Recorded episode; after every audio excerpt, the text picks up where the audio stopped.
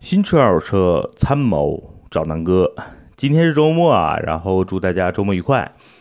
呃，北京车展今天开始了，但是我没去凑热闹，因为坦白讲啊，就是北京车展这次的一些重点车型，我在春节期间在美国都试过了啊，都看过了，所以嗯，明后天啊，看看时间吧，如果啊没什么事儿，去兜一圈儿啊，给然后回来跟大家分享分享。其实我这次去美国呢，就是春节期间去美国，重点看的车型，跟大家说过了啊。别克的昂科雷，然后这个雪佛兰的探记者，那这两个车就是中大型的 SUV 嘛，基本上跟途昂对标的，比汉兰达、锐界都大一圈儿啊。那我是比较喜欢这个平台的这两个车啊，特别有幸呢，就是在雪佛兰的四 S 店也看到的 2.0T 加 9AT 的探记者，所以我估计这个车一旦国产，价格一定会比较接地气儿啊，也就是比探界者稍微贵点儿，对吧？大家看，现在顶配的探界者。也不过二十五万嘛，优惠完可能落地价也就是二十五万。那我估计，如果真的探记者能够国产，那肯定这个昂科雷就通产，就可以国产了嘛。那这两个车应该的价位就是在二十七八万到三十五六万这么一个区间，对吧？那那个昂科雷可能略贵一点，可能就是啊三十万，对吧？到四十万这么个区间。所以这辆车如果能国产，我还是挺期待的，是吧？很多。朋友喜欢这个中大型 SUV 的啊，最近讨论的比较多，在咱们的聊天群里。那如果大家想和咱们这些车友一起聊，可以关注南哥说车公众号，然后呢，咱们拉到各个聊天群，好吧？嗯，说完这两个车呢，我另外的其实比较关注的两个车呢，就是全新的奥迪 Q 五和全新的宝马叉三了。啊，这次呢运气也比较好，在美国都兜了一圈哈。嗯，这两个车，一个是让我比较失望，一个是让我比较期待啊。失望的是什么呢？就是 Q 五啊。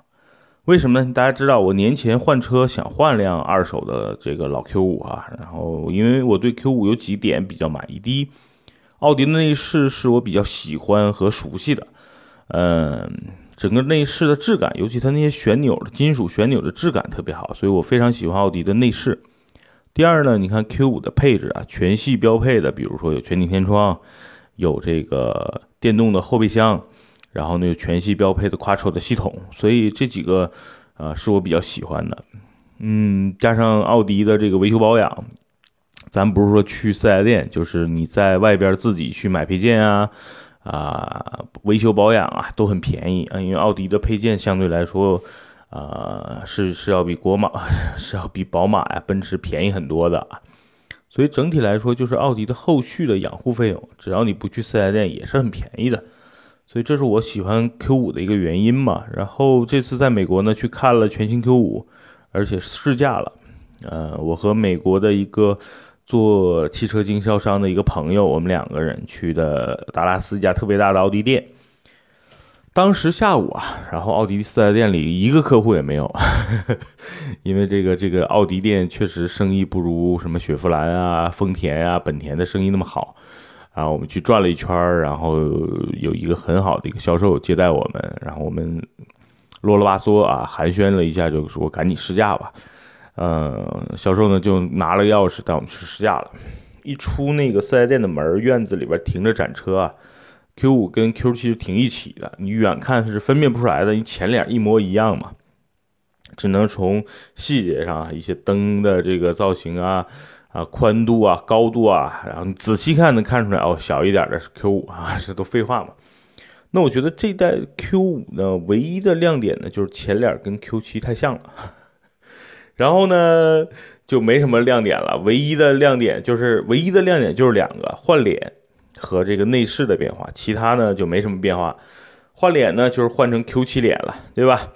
啊，内饰呢就换成 A4L 的这个内饰了。呃，坦白讲呢，顶配的这个新 Q5 内饰还是挺漂亮的，两个巨大的液晶液晶屏，尤其是那个，就是你方向盘下边。就是你方向盘下边的那个液晶仪表盘，尤其导航切过来的时候，哎呦，那个感觉真的是太棒了啊！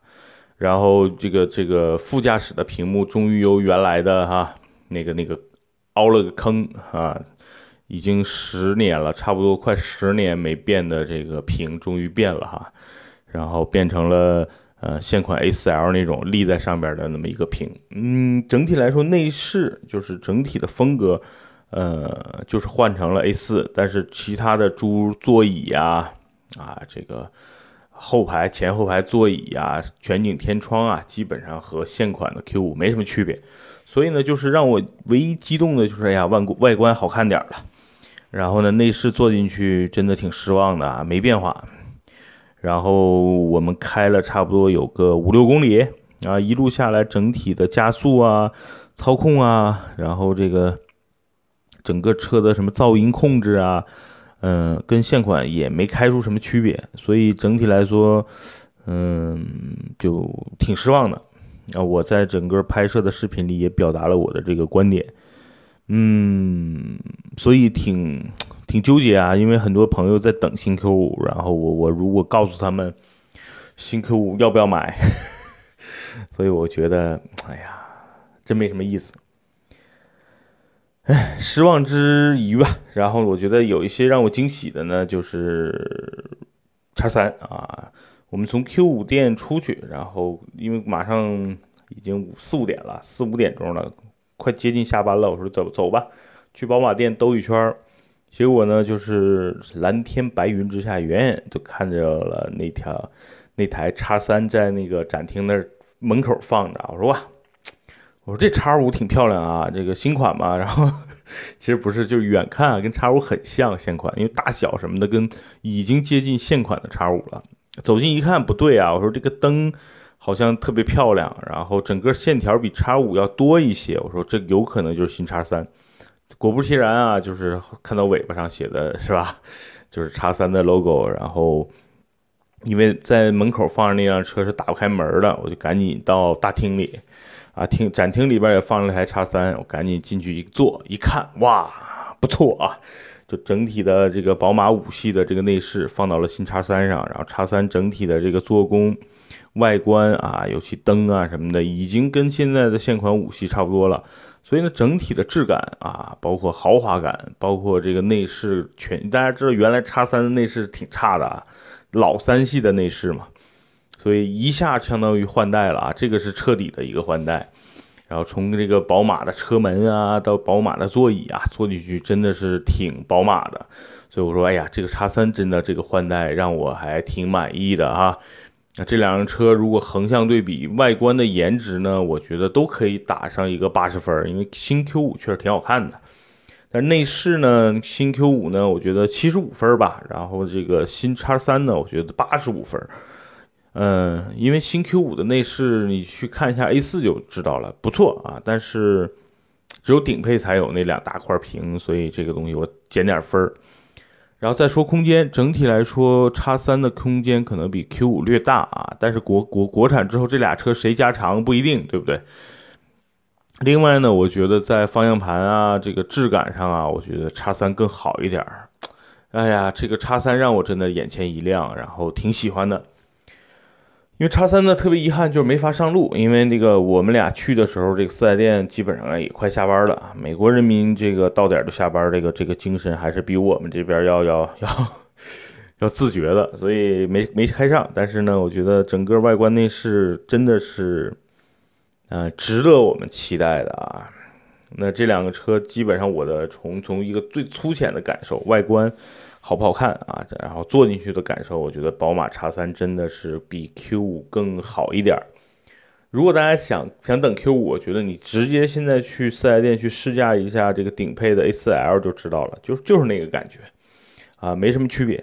呃，内饰就是那个那个 A4L 的内饰啊，然后座椅呢也是那个样子，跟现款没区别啊，所以呢不太值得大家去等了。嗯，我倒希望这个奥迪新 Q 七，反正都一个平台了，对吧？那你新 Q 七能不能国产？你国产能不能卖到四五十万呢？我觉得可以吧。二点零 T 的 Q 七，你国产卖个四十万，我觉得还是有戏的哈。你 Q 五呢卖个三十万，对吧？